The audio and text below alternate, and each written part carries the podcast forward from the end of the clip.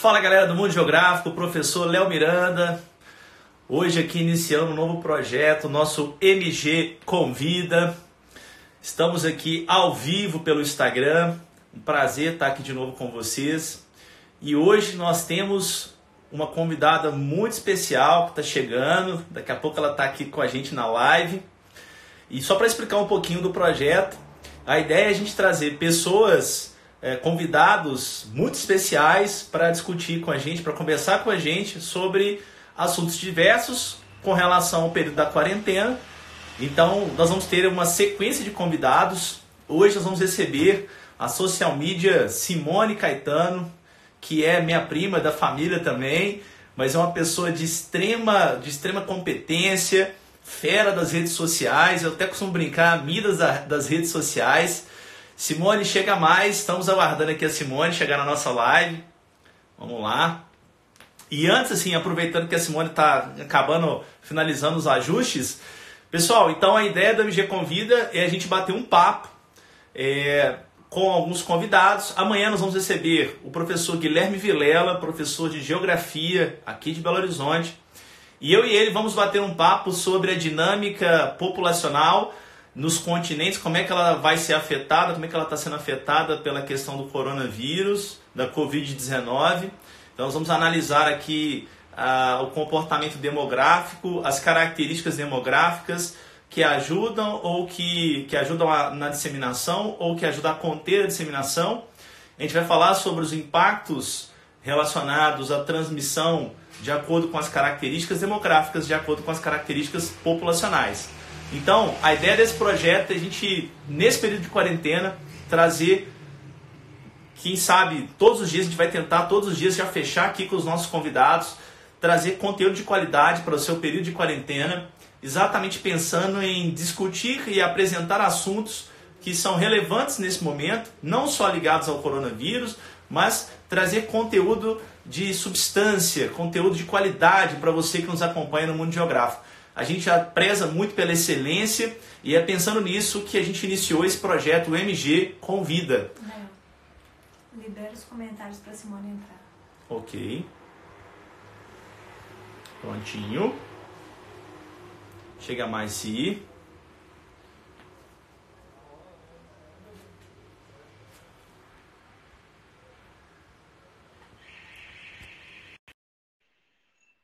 Estamos aguardando a chegada da Simone. Ei, Si. Olá. Tudo bem com Olá, você? boa tudo bem? Boa noite, pessoal que está aí acompanhando o Mundo Geográfico. Então, Si, já começo pedindo para você fazer uma breve apresentação de você. Quem é você na fila do pão aí? Se apresente para nós. Bom, na fila do pão, eu sou uma pedagoga formada aqui pela UFMG. Trabalho, trabalhei na área da educação pública durante um tempo, mas hoje, é, depois de uns anos trabalhando na, com a educação mesmo pública, eu passei a trabalhar na área é, da educação, mas com as mídias sociais, né, com as tecnologias. E já tem seis anos que eu trabalho apenas com produção de conteúdo para a internet para alguns projetos de educação online. Como, por exemplo, o mundo Re- geográfico. res- Como, por exemplo, o mundo geográfico, isso mesmo. Resumindo, é isso, né? Assim, é, são muitas. Tenho outras experiências, né, que, que não foram para frente, como, por exemplo, por exemplo, já lecionei um pouco de letras, porque eu também fiz letras, não terminei o curso, mas estava em- né, caminhando nesse lado também, sempre na área da educação. Também tenho uma experiência aí na área da questão de administração, mas minha área central sempre foi educação. Beleza, Si. Pessoal, para quem está nos acompanhando, você que vai, vai nos mandar perguntas, se quiser mandar, e a gente pede que você puder, mande perguntas, comentários. É só utilizar essa caixinha que tem uma interrogação aí na sua live. Nós vamos receber as perguntas, até para a gente conseguir organizar a nossa Isso. live melhor, através dessa caixinha. Então manda Tá para a aqui, gente aqui, exatamente aqui embaixo, muito bem, no cantinho, Isso. do lado da setinha. Eu que apareço aqui. Isso. É, pronto. Então, vamos lá. É, o, o tema da nossa live, se a gente vai discutir um pouquinho sobre como filtrar informações nesse tempo de quarentena, nesse tempo de diversidade de informações muito grande, a gente tem um volume muito grande de informações, eu acho que até maior do que a gente esperava para esse momento, exatamente porque, estando em quarentena, as pessoas conseguem produzir mais conteúdos. Eu tenho certeza que, em quantidade de lives, por exemplo, no Instagram, eu tenho percebido diversas, e geralmente no mesmo horário. Então, assim, a gente tem uma quantidade de informações no é. Instagram é. enorme. A gente tem uma quantidade de informações nos websites, no Facebook, enfim, no WhatsApp, entre outros, muito grande. E eu já te come começo te perguntando como é que a gente faz esse filtro, na sua opinião, dessas informações que nós temos em grande quantidade circulando hoje na internet? Bom, é, eu já venho pensando há muito tempo sobre a questão central na área de conteúdo para mídias sociais e conteúdos é, na internet no geral, que é a palavra curadoria, que é uma palavra muito importante nos dias de hoje, tanto dentro da educação como em qualquer outra área. E quando eu falo curadoria, eu quero dizer o seguinte: é realmente é, a seleção, a qualificação desse conteúdo que está sendo consumido por você, pela sua empresa, pela sua marca, pela sua família, aquilo que você está deixando entrar na sua vida. Então, eu acho que tanto o produtor de conteúdo, né? Aí nós vamos aqui, que eu tenho certeza que tem muito professor que segue o mundo geográfico, tem muito professor que, que busca produzir conteúdo também para suas redes, assim como produtor e como consumidor de conteúdo, a gente tem que pensar num, numa curadoria em qualificar esse conteúdo. Por quê? Porque hoje a gente tem muita produção de conteúdo, porque cada pessoa se tornou uma mídia. E, e, e, o problema está justamente aí. Como a gente não tem uma educação, é, a nossa educação ainda não foi pensada para esse novo momento, ou seja, a gente ainda está num momento de transição, né? A gente ainda está numa fase de transição entre a tecnologia e a vivência no mundo digital. Então, muita gente ainda não sabe o que fazer com essa nova ferramenta nas mãos. Só para a gente ter uma ideia, hoje em dia a gente produz mais conteúdo em cinco anos do que a gente produziu assim em 20, 30 anos mais informação, mais, sabe, mais conteúdo informativo e etc. Então, assim, é muito. É, é o volume é muito alto. Uhum. Então, a gente precisa aprender a fazer essa, esse filtro, essa curadoria, essa seleção. Tanto nas mídias digitais, quanto em qualquer outro ambiente.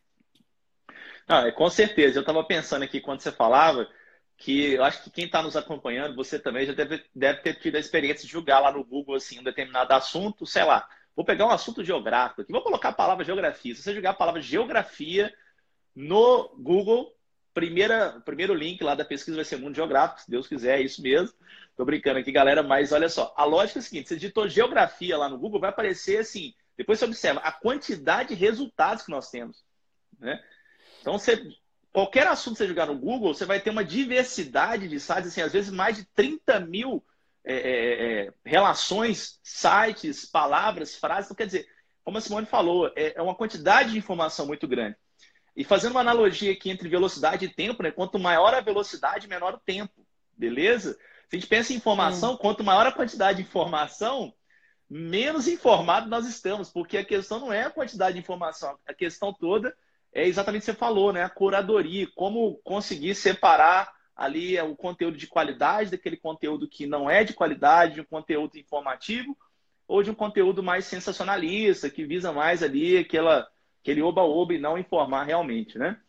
E eu acho que você já até respondeu aí a minha, a minha segunda pergunta, que é como evitar aí os excessos, que os excessos atrapalhem nessa, nesse filtro e eu acho que queria ouvir mais de você sobre isso. O que, que você faz assim para conseguir chegar a uma informação é, de qualidade, filtrada? O que, que, você, o que, que você pensa sobre isso? A primeira coisa que eu gostaria de deixar bem claro para as pessoas é: as pessoas precisam entrar na internet com um objetivo, tá certo? Mesmo aquelas pessoas que buscam o mero entretenimento dentro das redes sociais, ela precisa é, filtrar isso.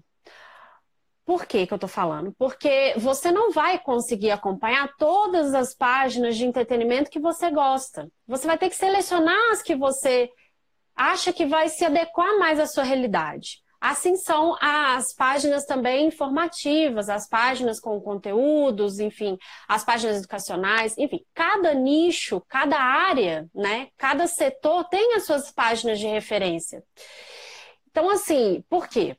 Páginas de geografia, por exemplo, é, todos os dias a gente vê é, não relacionado, né, em relação, por exemplo, à página Mundo Geográfica, tem milhares de páginas. Tem milhares. Todo dia surge uma nova. Por quê? Porque cada pessoa, imagino que cada pessoa que gosta de geografia, que seja professor de geografia, ela quer produzir o seu conteúdo. Tem lugar para todo mundo na internet, é obviamente que tem. Mas você tem que ficar tranquilo de que você não tem a obrigatoriedade de acompanhar todas as páginas que estão dando informações, uhum. nem todos os perfis que estão ali.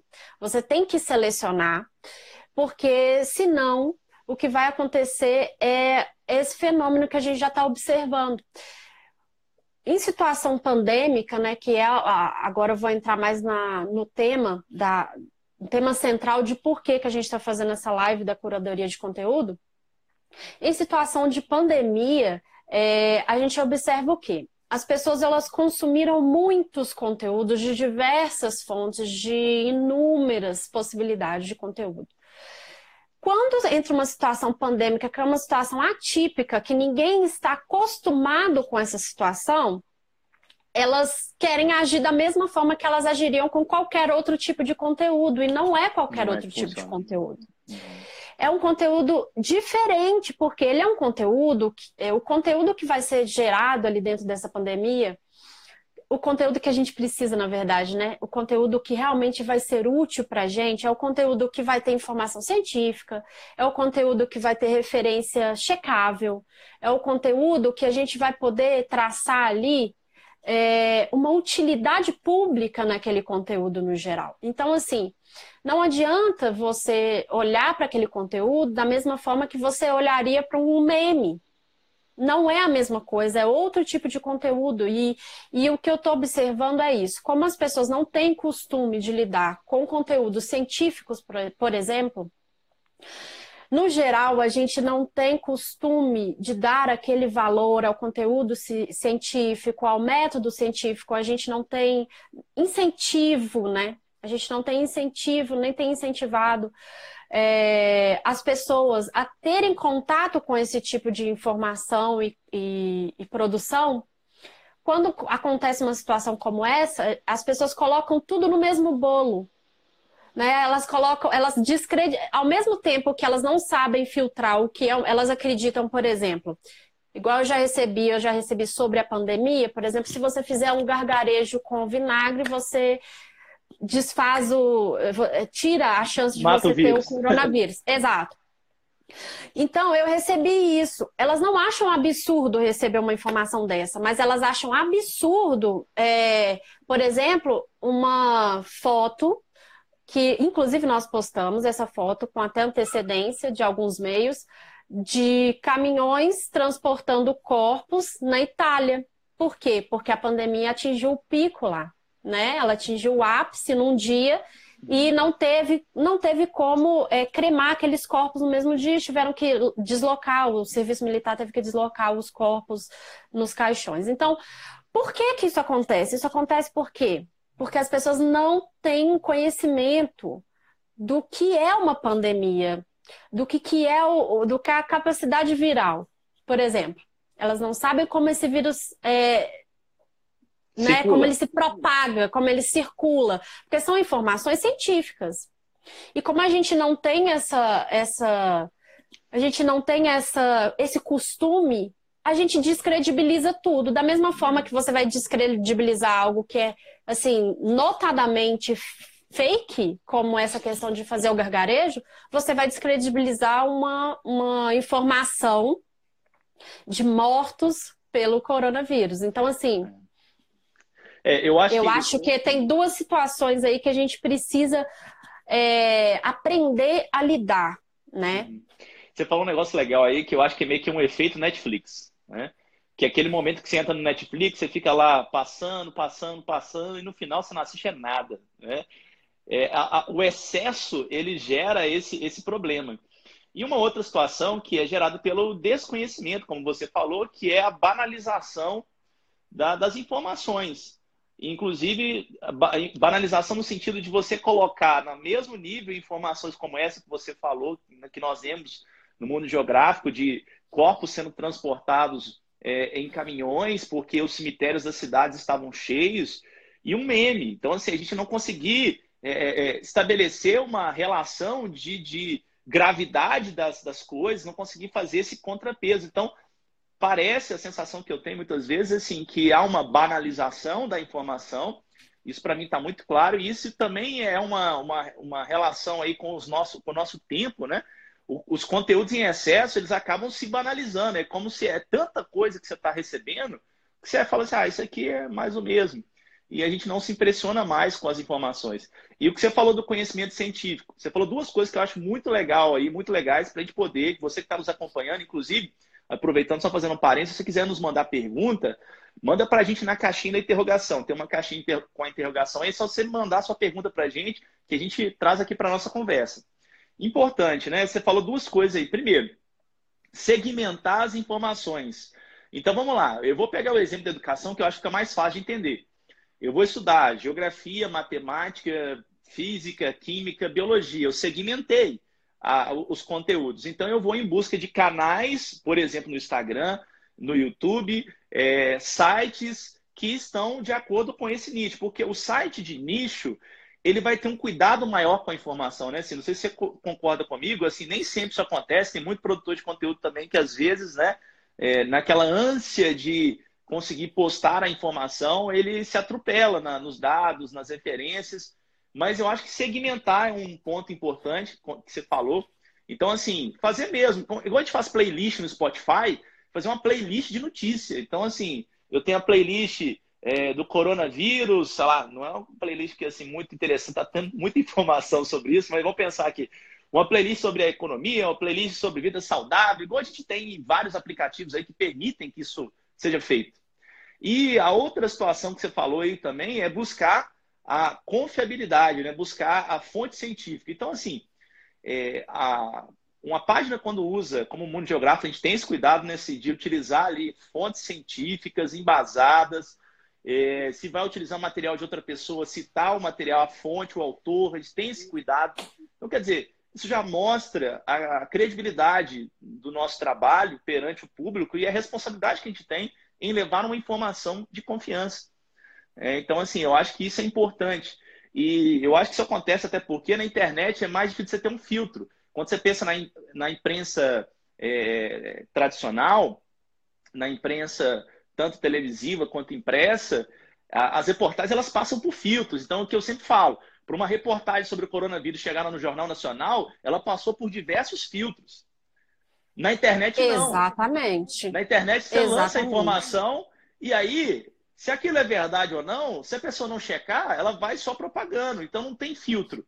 Né? A gente tem que pensar uhum. nisso. Então, eu concordo com você, na internet esses dois pontos aí ajudam bastante. Né? E eu queria te perguntar assim, se você indica alguma ferramenta ou se você conhece alguma estratégia, qual que, qual que você acha que é estratégia ou ferramenta que seria legal para a gente utilizar nesse momento?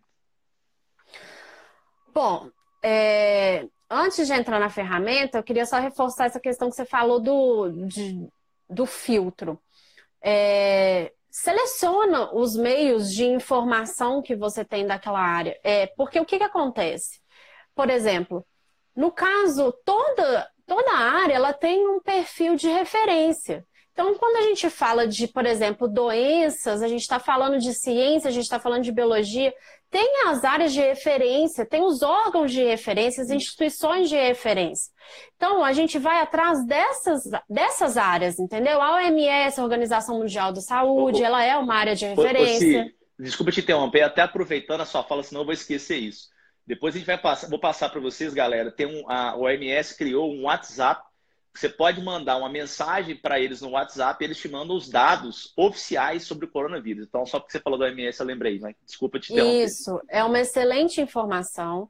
É, a OMS tem agências de checagem de informação, tá? Que qualquer dúvida que você tem, você joga ali, que você vai né, ter uma noção se aquela notícia já foi veiculada em outra data. Porque o que as pessoas fazem também? Elas dão a notícia, modifica a data e modifica um pouco o contexto. Por quê? Porque o objetivo da fake news, digamos assim, é apenas viralizar. O objetivo dela é causar o quê? Uma emoção muito forte e viralizar. Esse é o objetivo. E, no geral, essas informações, quando elas não condizem, elas usam muitos adjetivos. O, o, elas têm mais. O objetivo dela não é informar só, né? Ela tem um objetivo por trás. Agora, em situação de pandemia, a gente tem que tomar um cuidado também, porque as informações em época de pandemia, elas vão chocar. Né? As informações no contexto que a gente está vivendo, elas vão causar espanto.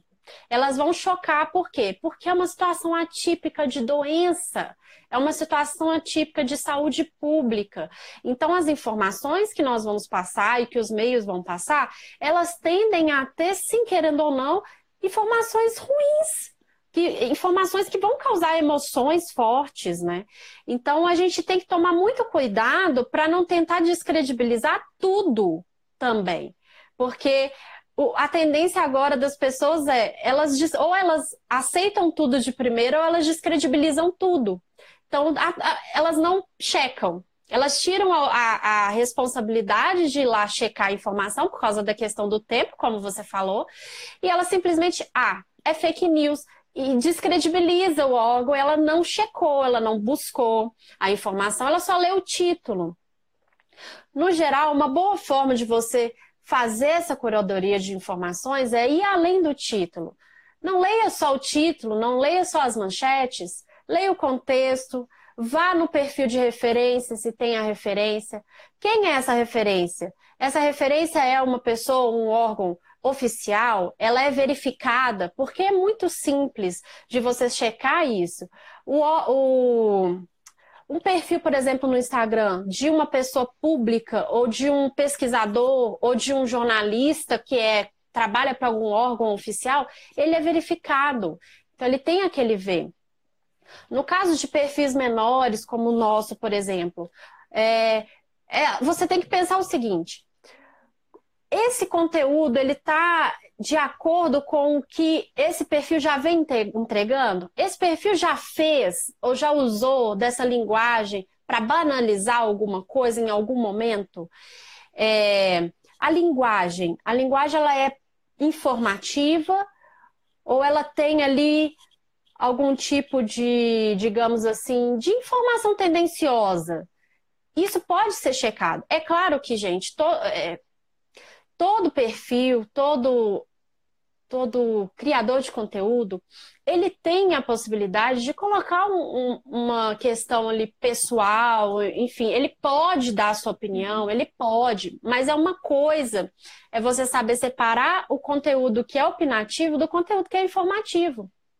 A gente precisa entender que fatos não são questão de opinião, fatos são é. fatos. E, e notícia esse... é fato. E aí, só pegando um exemplo, enquanto você falava, eu fiquei pensando aqui. Quando a gente já pega um jornal impresso, você consegue diferenciar o que, que é uma notícia do que, que é uma, uma crítica, uma crônica de opinião, por exemplo. Não é? Exatamente. Exatamente.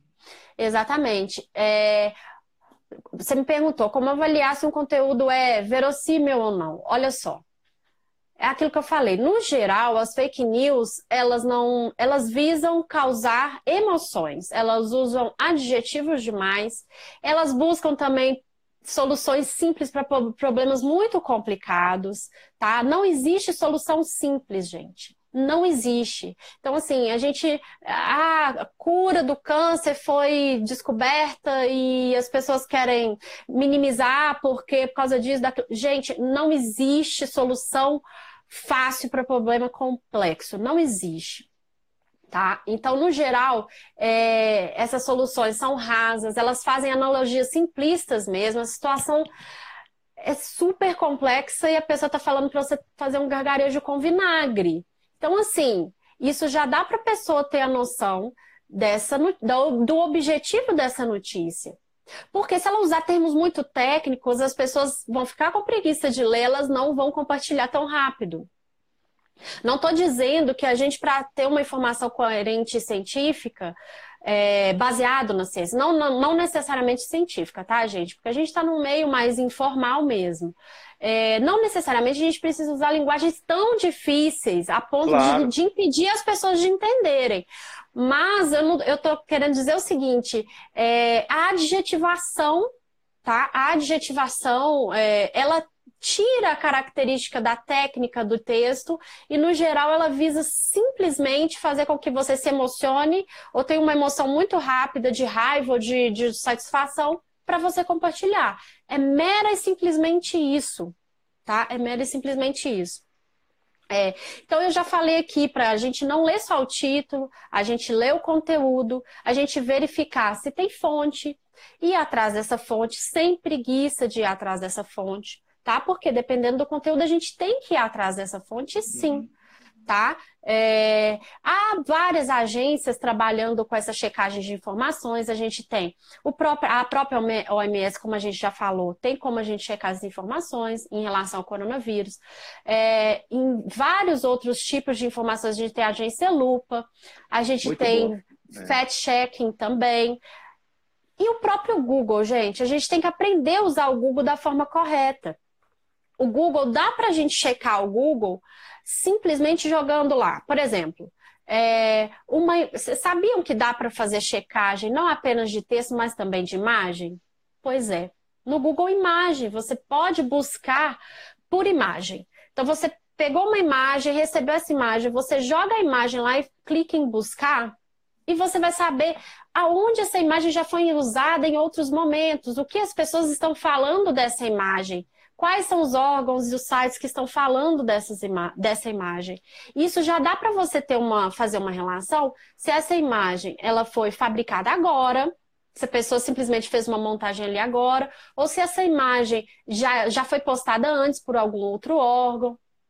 E você vai traçar essas informações para você concluir. Você não pode simplesmente virar e falar é verdade, e nem simplesmente virar e falar é mentira. Primeira coisa, tem, é, tem é, realidade para embasar essa informação? É isso que a gente tem que pensar. Por que, que eu estou falando isso? Nós estamos vivendo um contexto de pandemia. Tem, se eu falar aqui agora a respeito da pandemia, alguma informação da pandemia, tem lastro essa pandemia, o que, que significa pandemia? Eu tenho que saber primeiro o que, que significa pandemia. As pessoas nem sabem o que, que significa pandemia. Significa, gente, que é, é essa doença, né, causada por esse, pelo, pelo coronavírus, vírus, né? que é a Covid-19, ela se espalhou pelo mundo. Então, por isso que é um contexto de pandemia. Tá? Ela não está acontecendo mais só no local, ela já se espalhou. Então é por isso que é chamado de pandemia. Pode Você, falar. Duas coisas que eu queria falar, assim, importantes, né? É, primeiro, veja como é que é importante a gente entender o propósito das coisas, das publicações, das páginas, o nicho que elas atuam, né? Há uma carência tão grande de informações nesse momento que, assim, a gente está buscando respostas para tudo, como se todas as pessoas, páginas do Instagram, ou enfim, tivessem respostas para tudo que está acontecendo no momento. E a gente não tem essas respostas, né? Verdade. Eu não posso fazer uma afirmação, por exemplo, jurídica sobre o contexto brasileiro se eu não tenho conhecimento jurídico para isso. Seria uma, Verdade. digamos, eu seria leviano da minha parte, seria irresponsável da minha parte fazer qualquer comentário com base naquilo que eu acho. Então, pessoal, assim, a gente até recebeu Perfeito. algumas perguntas aqui no sentido mais político da coisa, no sentido de, ah, é, isso aqui é crime, isso aqui não é. Gente, nós não estamos aqui para discutir isso. Né? Até porque a nossa página é uma página de geografia, nós não somos uma página de, de direito né? E, e, direito constitucional. Eu acho que é super válido discutir isso, é, mas buscando fontes confiáveis, como a Simone falou. Não estou falando que o mundo geográfico não é uma fonte confiável, mas esse não é o nosso nicho. A gente não tem, digamos, a, a, o preparo que um advogado, do que um, um, né, um jurista teria para te dar uma resposta como essa. Então aí a gente tem que buscar, se você que nos mandou a pergunta aí quer saber informações sobre isso, vamos utilizar o Google da maneira correta. Vamos buscar referências jurídicas dentro do Google para saber se a sua pergunta, é, a sua afirmação é ou não é. Então, gente, só para contextualizar aqui que a gente recebeu duas perguntas mais nesse sentido. E uma outra uhum. pergunta que me chamou a atenção aqui foi o seguinte: alguém perguntou aqui para a gente sobre a questão do, da vacina. Olha como é que a informação é importante. Né? Hoje, o chefe da OMS, me fugiu o nome dele, é um indiano, né? Ele fez um pronunciamento que a previsão para que uma vacina do Covid-19 passe a existir é daqui a 18 meses. 18 meses. Então, a ciência não trabalha com amanhã. Nós vimos o mundo uhum. do, imediatismo. A gente quer um negócio para ontem. E, infelizmente, uhum. a doença, ela exige isso. Mas, infelizmente, a ciência ela demanda pesquisa, ela demanda testes. Não é um negócio tão simples. Então, mais uma vez, não acredite em notícias que falem de uma vacina que vai surgir mês que vem. Porque se o órgão supremo da saúde mundial, o OMS, acabou de anunciar, vocês podem checar isso que eu estou falando, foi um pronunciamento hoje do chefe do OMS, do presidente do OMS. Ele falou: olha, no mínimo 18 meses. Tá? Então é importante a gente ter isso em mente. É, eu sei que a gente está buscando resposta, eu, eu agradeço por quem mandou a pergunta é, sobre essa questão da vacina, mas volto a dizer, novamente, a gente está tentando ensinar o caminho. Certo? É. Então isso é importante. Isso. Aí vai entrar o que a gente que eu já tinha falado sobre o desconhecimento científico das pessoas. Por a gente não ter esse costume de falar sobre ciência, sobre método científico, de como uma pesquisa é realizada, de qual processo, e de que isso é muito complexo, de que isso não é de um dia para o outro, de que isso demanda muito tempo. As pessoas acreditam que de um dia para o outro vai surgir uma vacina milagrosa. Não vai surgir de um dia para o outro. Isso vai demandar tempo, isso demanda tempo. Ô, sim, duas perguntas aqui para gente. O Biel, ele mandou assim: tem como saber a quantidade de mortes infectados nos países em tempo real? Então, temos aí, né, gente? A Simone também está acompanhando a gente através do mundo geográfico. A gente tem várias fontes, como a própria OMS, que permite a gente saber, né? Tem sim, tem fontes que são atualizadas tá em tempo real e inclusive a gente já postou isso aqui no feed do Mundo Geográfico. Então acompanha aqui tá? do Mundo Geográfico. Pode ir lá no feed que tem sim e tem como saber isso em tempo real, tá? O número de casos e se não me engano o número de mortes também em tempo real. Aliás, em tempo real assim, gente, parece que tem um determinado horário do dia que eles atualizam esses números, né? Então não é uhum. assim, morreu aqui agora uma pessoa diagnosticada com a Covid-19 e atualizou lá. Não é assim. Tem um horário do dia que eles fazem essas atualizações e aí todos os dias no mesmo horário eles alimentam esses dados, tá certo? Sim, a outra pergunta aqui é do Bruno, Bruno Magotti. Como o ensino de geografia pode, poderia ser útil na conscientização sobre doenças e pandemias? E aí, você quer comentar? Nossa, maravilhosa essa pergunta, Adorei né? também. Eu acho que eu vou deixar para o professor de geografia, vai lá. Então, é, eu acho que mais do que o ensino de geografia, o ensino. E quando eu falo ensino, é o ensino com E maiúsculo aqui para todas as áreas. Porque o ensino, ele nos mune de ferramentas para poder é, entender o momento. Então, ensino, não só de geografia, mas de biologia. Por exemplo, olha como é que o conhecimento ele nos liberta da ignorância, literalmente. E ignorância aqui, gente, não é no sentido de violência. Ignorância significa não saber mesmo. É. Né? É. Eu, sou, eu sou ignorante em vários assuntos que eu não sei. Né? Ser ignorante não é algo pejorativo. É exatamente entender que a gente não sabe de tudo. Ainda mais no mundo que as informações circulam muito rápido. É, então, por exemplo, no caso da biologia, olha como é que uma aula de biologia, ela, o conhecimento biológico, para pegar um exemplo aqui, né, já que a gente está falando de doença, ele ajuda demais nesse processo de saber o que é verdade e o que não é. No caso da geografia, dá para a gente fazer correlações, por exemplo, por que, que na Itália a gente tem um número muito grande de mortes, muito maior do que, por exemplo, na, na, na China? É, qual que é o efeito é, da idade nesse caso. Né? Na Itália, a gente sabe que a população, quase 30% da população tem acima de 60 anos. Está né? Tá em 26%.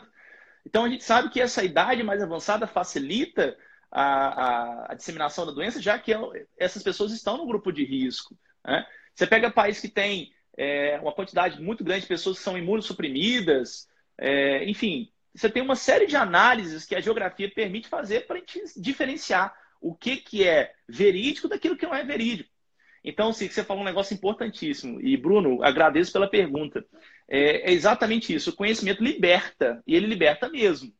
Né? É, dá trabalho estudar, dá trabalho procurar, mas é, a sensação de você conseguir discernir o que, que é correto daquilo que não é correto é muito boa. Né? Você conseguir entender um momento como esse. Já temos mais duas perguntas aqui, Sim, deixa eu me vir aqui. É, ainda queria acrescentar nessa questão é. do Bruno sobre geografia e, a, hum. e, nesse momento da pandemia, a gente pode pensar no Milton Santos na questão da globalização. Ótimo, ótimo. Mais do que nunca na questão dos transportes, da velocidade das informações, na velocidade hum. do transporte, que faz com que tudo fique mais rápido, desde a alimentação, desde os. É, da ida e vinda das pessoas, entendeu? Hum. Então, por isso que essa pandemia aconteceu assim, ó muito rápido, uma, uma velocidade muito superior do que a gente poderia imaginar. E aí, gente, ó, o pessoal tá mandando perguntas aqui, mande perguntas através da caixinha aqui. Galera, lembrando, o objetivo da nossa live não é discutir o coronavírus, beleza? A gente está trazendo é, aqui aspectos. Nós estamos falando das então, informações. Olha para, ver, olha você ver como é que é importante entender o objetivo das coisas, né? Tanto da live quanto das páginas. Então, fazer esse filtro nos ajuda também a entender é, o objetivo da nossa live hoje é discutir exatamente como é que a gente faz para chegar a essa informação. Então, você que mandou uma pergunta que você está querendo entender uma informação específica, a gente está aqui hoje para discutir como que você faz para chegar até lá. Nós não temos todas as respostas em relação ao que está acontecendo no mundo, mas a gente quer te ajudar num caminho, achar um caminho de como encontrar essas informações. Né? E é exatamente isso que é o nosso objetivo aqui hoje, discutir na nossa live através da Simone, nossa convidada aqui, social media do Mundo Geográfico, entre outras páginas né, aqui em BH, discutir um pouquinho sobre isso, tá bom? Então continue mandando as suas perguntas aí e vamos focar aqui nessa área, na, na como que a gente acha ferramentas e qual que, né, é, qual que é o papel da educação, como é que a gente pode contribuir para esse momento, beleza? É, Léo, queria ressaltar aqui eu acho que para algumas pessoas fica muito óbvio, né? Para quem já lida um pouco com, com essa questão da pesquisa, de informações, para quem já lida dentro da sala de aula, os professores, fica muito claro como fazer isso, mas, mas isso não é óbvio para todo mundo Sim. e é importante a é gente importante. falar. Eu quero falar aqui algumas características das fake news, uhum. tá? Por quê? Porque essas características, elas se repetem. E a gente acaba encontrando um padrão nisso, tá? Embora seja importante ressaltar que, em contextos de pandemia, notícias da realidade podem, podem parecer fake news, tá, gente? É o que a gente está vendo muito acontecer hoje. As pessoas estão descredibilizando informações porque elas estão achando que é fake news. Não é, é porque o contexto de pandemia ele é delicado, ele é, ele demanda um cuidado muito grande de todos os órgãos, de todas as, as os setores é, que envolvem isso, seja o Estado, seja né, as organizações mundiais em relação à saúde, segurança e etc. Então, assim, vamos deixar isso aqui bem estabelecido. É, no caso das, das fake news, como eu já havia falado, no geral, elas têm um intuito assim de provocar uma sensação rápida, uma emoção rápida, seja de repulsa ou seja de, de satisfação, do tipo bingo, encontrei a resposta para todos os problemas. E geralmente essas respostas são rasas, são simples demais para problemas muito complicados. Tá? São duas características muito, muito marcantes das fake news. No geral, essas notícias, elas tentam te convencer, tá? Uhum. Então a argumentação dessas notícias é para te convencer. Elas tentam te convencer. Então elas usam muitos adjetivos, né? Elas usam perguntas retóricas, tá? Perguntas retóricas tipo: "Você já percebeu isso?" Isso é muito claro, assim, no geral as fake news, elas têm essas características porque elas são feitas realmente por... E com olha, esse propósito, falar, né? Elas são feitas com esse propósito. Eu ia falar que geralmente elas são feitas por pessoas que não, que não têm coisa, mas nem sempre. Às vezes essas, essas notícias, essas fake news não são feitas por pessoas que não têm conhecimento, não. Às vezes elas têm sim. E é por ter que elas manipulam essas notícias tá? Então isso é muito importante, mas eu não estou falando que isso vai vir de um órgão grande que você vai poder checar e descredibilizar aquela agência, não de jeito nenhum.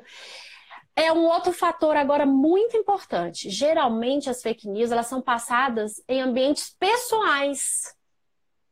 Tá? Além das redes sociais, porque elas têm uma característica muito pessoal, as fake news elas se disseminam muito mais em redes pessoais. Por quê? Porque a gente tem um afeto por aquele contato, a gente tem uma ligação mais próxima por aquele contato, então a gente dificilmente as pessoas querem se indispor com aquele contato e falar assim: de onde você recebeu? Uhum. Você confia na pessoa que te recebeu? Até porque a, a, chega um momento que isso viraliza de tal forma que você já não sabe quem fez, quem criou.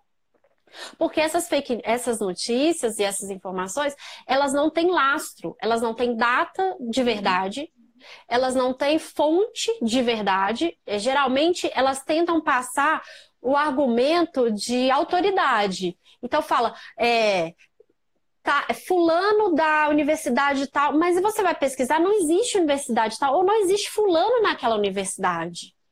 Entendeu? Então, assim, essas informações, elas são checáveis? E se são checáveis, você vai realmente checar? Tem aquela pessoa lá? E se tem aquela pessoa, ela realmente falou aquilo daquela forma? Importante. Então, gente, é um processo muito realmente que demanda tempo. E, e aí, se trazendo um pouquinho para dentro do contexto do Instagram. É, enquanto você falava, eu estava pensando aqui, assim, as páginas que a gente conhece, que a gente trabalha, que a gente tem parceria, páginas de educação, assim, a gente nota um zelo muito grande com o acesso à informação, né, na busca. É, então, assim, acaba que essas páginas, por ter esse trabalho, a gente sabe que os nossos é, é, parceiros, eles estão sempre nessa busca por uma informação de qualidade, eles sempre têm ali uma, uma fonte mais segura, ou geralmente tentam ali achar uma fonte mais segura. Agora, eu queria saber, assim, de você, dentro do Instagram mesmo, né, o que, que você que, que você pensa assim? Como é que o Instagram ele pode ser útil nesse momento? Primeira coisa, você tem que selecionar os perfis que você confia, tá uhum. certo? É, você tem que selecionar os perfis, e, e aí que tá uma coisa: você tem que selecionar os perfis de entretenimento, dos perfis que são informativos, dos perfis que são educativos e tem alguns perfis, por exemplo, como o nosso, que ele pode ser tanto educativo como ter um pouco de entretenimento, porque às vezes a gente faz um meme, às vezes a gente posta fotos de Sim. viagens, etc. Então ele tem esse. Não é sempre que a gente vai postar uma informação, informação. um conteúdo, entendeu? Então ele é mesclado. Mas aí você tem que fazer a seguinte filtragem. Eu já acompanho esse, esse perfil há muito tempo eu já chequei as informações desse perfil, sei que são verdade, já, já consegui averiguar essas informações? Sim, são. Tem muito tempo que eu sigo esse perfil, eu já vi quem é o, o criador. É de uma pessoa, por exemplo, que é referência em algum nicho? Por exemplo, o Léo, o Léo é professor de geografia, ele é mestre em geografia, ele estuda, ele dá aula na área, ele está com pessoas da área de informação, ele está com pessoas que buscam também esse conhecimento. Então, ele tem ali um objetivo claro, tá certo? Sim. Isso não necessariamente vai garantir que a gente não possa errar. Claro, claro. Vamos claro. fazer um parêntese é aqui. importante ser dito, né? Muito importante. Gente, no Instagram, assim como em qualquer outras mídias sociais, a... as pessoas vão errar. Tá certo? Por quê? Por causa da velocidade das informações. Então, a gente, às vezes, a gente pode querer dar uma notícia com antecedência, porque está acontecendo agora, e às vezes aquilo não foi daquela forma. Então, isso pode acontecer. O que eu gostaria de deixar muito claro é que as pessoas precisam aprender a dialogar. O problema é que ou você crucifica ou você santifica um meio de comunicação, uma pessoa, uma referência. É a famosa questão do cancelamento, do endeusamento. Tem que parar com isso. A gente está lidando num momento que a gente tem que aprender a dialogar. Eu e Léo, a gente tem uma, uma, um, uma questão muito grande que a gente conversa sobre comunicação não violenta. Sim. As pessoas precisam aprender a conversar para ter as suas informações e não fazer juízo de valor antes de obter a informação. Então é o seguinte, é, então, por exemplo, vamos dar um exemplo aqui no mundo geográfico. Nós postamos a foto da Itália com, com os caminhões militares. Aconteceu de algumas pessoas comentarem, não sei por quê, porque simplesmente achou, não, não buscou, não soube buscar. Eu não sei qual que foi o caminho que elas fizeram.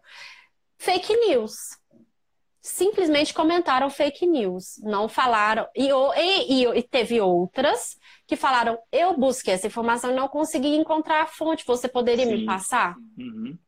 Isso aconteceu.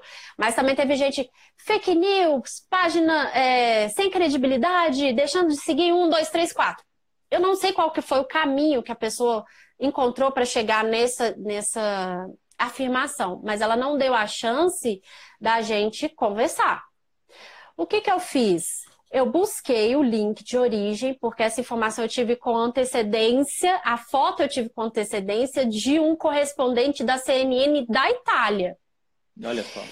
Então, o que, que acontece? É, realmente não tinha, eu não tive através do link, eu tive realmente acesso à foto. E o que ele escreveu na legenda da foto, porque ele é morador da Itália. Então, quando essa, quando essa notícia ela, se, ela virou, ela foi checada e ela virou uma notícia, ela saiu na Globo News, ah, na Globo, né? No Globo News, não, na Globo mesmo, no site da Globo, né?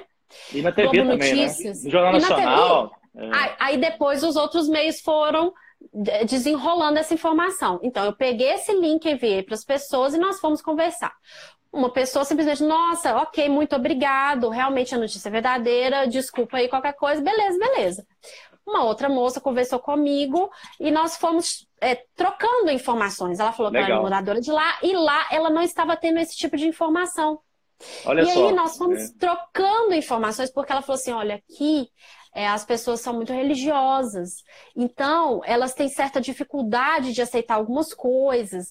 E aí eu fui falando, olha, é, tal tal meio confirmou. Tenho duas pessoas aqui da página que moram em Bergamo e também confirmaram e, e tem correspondentes da Globo lá. Então, realmente, eu, eu a notícia para mim é verdadeira, porque ela tem lastro, né? E Sim. ela falou, é, ela, porque ela não está aqui, ela está lá. E ela também está tendo dificuldade de informações lá. Interessante isso, né? Você vê, ela está no, no, no, epicentro ali do negócio e, e, e mesmo assim ainda teve essa dificuldade de ter acesso à informação. Teve dificuldade de acesso à informação, então nós fomos conversar, nós fomos trocar informações. Eu mostrei da onde eu tirei a minha informação, eu mostrei o link, eu mostrei o print do, da, do jornalista da CNN, que é verificado.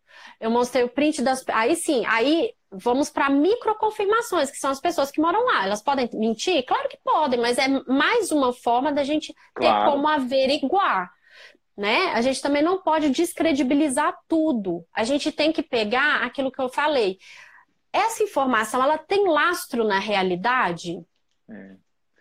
É, Realmente tem a, está acontecendo uma doença desse nível na Itália? Está, gente. Então a chance dessa realidade, dessa forma, disso ter realmente acontecido numa cidade pequena, que não tem estrutura para receber 700 pessoas morrendo no dia, é muito mais provável dessa notícia ser verdadeira do que ser falsa. Não é porque ela é. Não é porque a notícia é uma notícia difícil de lidar, tá certo? Ela é uma notícia que aí sim ela mexe com as emoções, como eu já falei, que é uma característica da fake news, mas ela encontra laço na realidade. E a gente não pode negar a realidade. Tá aí uma outra questão, porque nós estamos vivendo um momento atípico, nós estamos vivendo um momento de pandemia. É. E, é, assim, e aí você falou tudo, assim, sabe? E engraçado que quando você falava também, eu fiquei pensando aqui, agradeço aí pelo pessoal do Mundo Geográfico, nós temos pessoas que nos acompanham no mundo inteiro, dentro do Brasil, praticamente todas as regiões do Brasil, É, e assim, quando a gente publica um material e a gente vê o engajamento das pessoas, né, como por exemplo, inclusive italianos que entraram em contato com a gente no mundo geográfico, não só brasileiros que moram na Itália, é, a gente tem pessoas que moram é, na Rússia, que moram na China, que moram no Canadá. Então, assim, isso ajuda é a confirmar essas informações, né? Ou se já caminhando aqui para o final da nossa live, eu queria fazer uma pergunta para a gente finalizar. É, eu, eu, queria te pedir indicações, assim. Eu sei que é difícil a gente pensar ali em A, B, C, mas vamos, vamos tentar, digamos, segmentar aqui.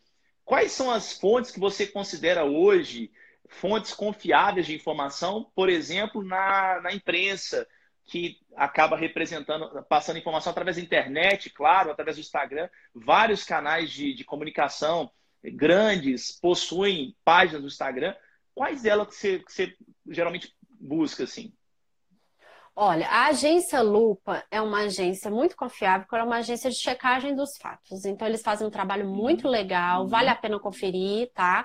E eu vou citar aqui um, um pesquisador que é um pesquisador de muito tempo, que já tem também um trabalho nas redes sociais, e aí que tá. Nós podemos buscar a referência desses órgãos dentro da internet, dentro da, do Instagram, por exemplo.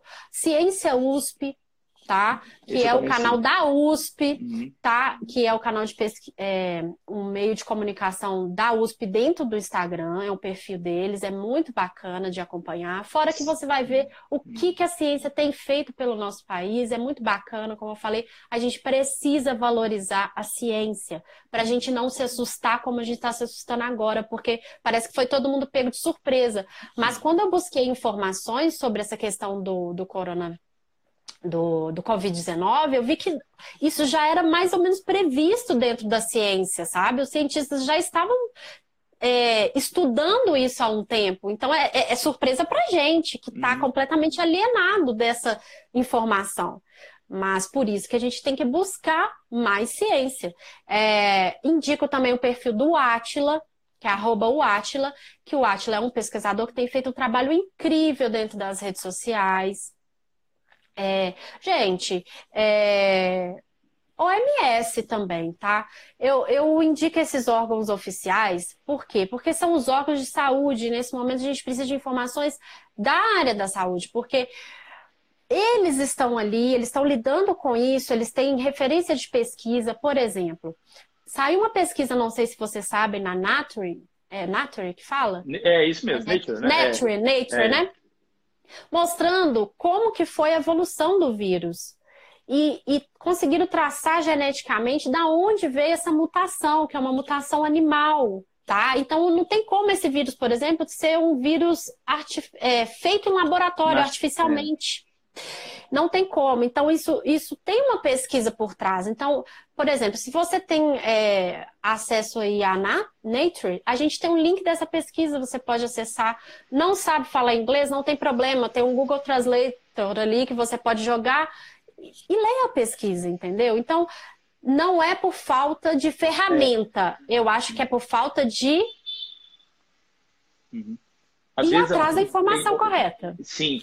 E aí, só pegando um gancho, eu li esse artigo, achei muito interessante. Ele não é um artigo grande, tá, gente? Quem quiser ler. Inclusive, é um artigo muito bom para a gente é, cair por terra aquela visão que o, o vírus foi criado na China. Pra você ver, a Nature, gente, é a revista científica mais renomada do mundo. Pra vocês terem ideia, para um artigo ser publicado, ele passa por vários filtros. É, Exatamente. Eu tenho um, um, um amigo, um abraço para ele, Ricardo Meirelles, que é doutorando em biologia e ele me deu uma informação que eu não sabia. Para se publicar um artigo na Nature, é, é, necessário o pagamento de 20 mil dólares. Tá? 20 mil dólares por artigo. Então, só por aí você já entende que é uma fonte extremamente confiável. Então, dá trabalho, é que você tem que pesquisar, você vai ter que entrar, mas assim, olha que interessante, um artigo, se você procurar na internet, você acha, você faz lá o download do PDF e vai traduzindo no Google Tradutor. Então, assim, é uma forma mais fácil. A gente está acostumado muitas vezes com a informação fast food, aquela informação que você consome rápido, né? Porque ela muda tão rápido. Só que ao mesmo tempo, gente, é, nesse caso, nesse contexto que a gente está vivendo e na nossa vida, né, Simone? É importante a gente Isso. verificar as coisas.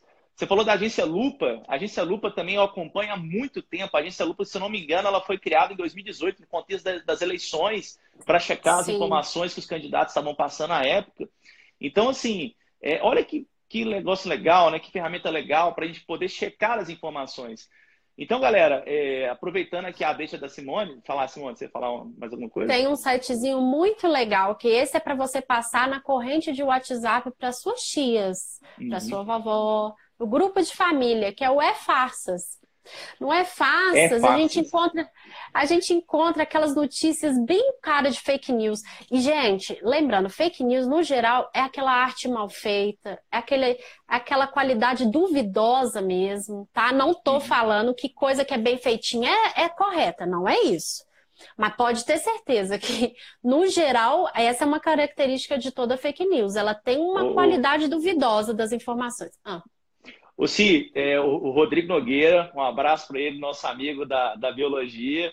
Rodrigo tá Fala, Rodrigão! Aqui. E aí? Ele sugeriu que está dando uma dica aqui de uma fonte muito legal também, revistas de impacto AA.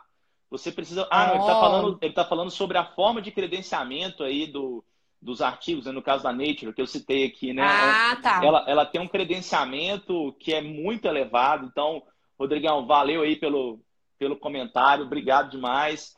E sim. Massa. E no mais, assim, a gente no mundo geográfico está aqui né, fazendo o nosso trabalho com muito amor, com muito carinho. Gente, eu queria agradecer demais a Si aqui pela presença e principalmente a Si está presente no mundo geográfico, a gente faz esse bate-bola né, todos os dias aí no Isso mundo aí. geográfico para trazer a informação com a maior qualidade possível, com a maior confiabilidade possível. Como ela falou, a gente não está sujeito, a gente está sujeito a erros também, mas a gente com quando certeza. percebe tem a humildade de assumir que está errado né, de entender o que, que, o que, que aconteceu. E, se suas considerações finais aí para a gente terminar a nossa live. Considerações, gente, lavem as mãos, não ignorem as informações oficiais, é. cuidem da limpeza, cuidem dos seus, chequem as informações, consumam muita ciência, muita geografia, tá? Que é a ciência da sua vida. E é isso aí. Estamos aqui com vocês. Se tiverem sugestões, mandem inbox. E é isso. Ô, Si, obrigado demais. Só uma... O Rodrigo Nogueira mandou o último comentário aqui, ó. É, indica o Educa Mídia. Mostra como os professores podem aprender a trabalhar a educação midiática. Olha que legal aí. Valeu, Rodrigo, pela dica. Educa Mídia. Isso então, tá, mesmo. Tá, indicado aí. E galera, muito obrigado. A gente vai continuar com o nosso projeto MG Convida. Amanhã, né, sim, vamos receber o professor Guilherme Vilela para um bate-papo mais geográfico da questão do coronavírus. Ótimo! Acompanhe aí que teremos mais convidados nesse. Estamos fazendo uma agenda bem legal. E sim, obrigado demais pela parceria e por ter inaugurado esse momento tão especial aí que é o MG Convida. Tá bom? Obrigada, Léo. Beijo e até um a beijo, próxima, gente. Um beijo para todos vocês, galera. Valeu. Tchau, tchau.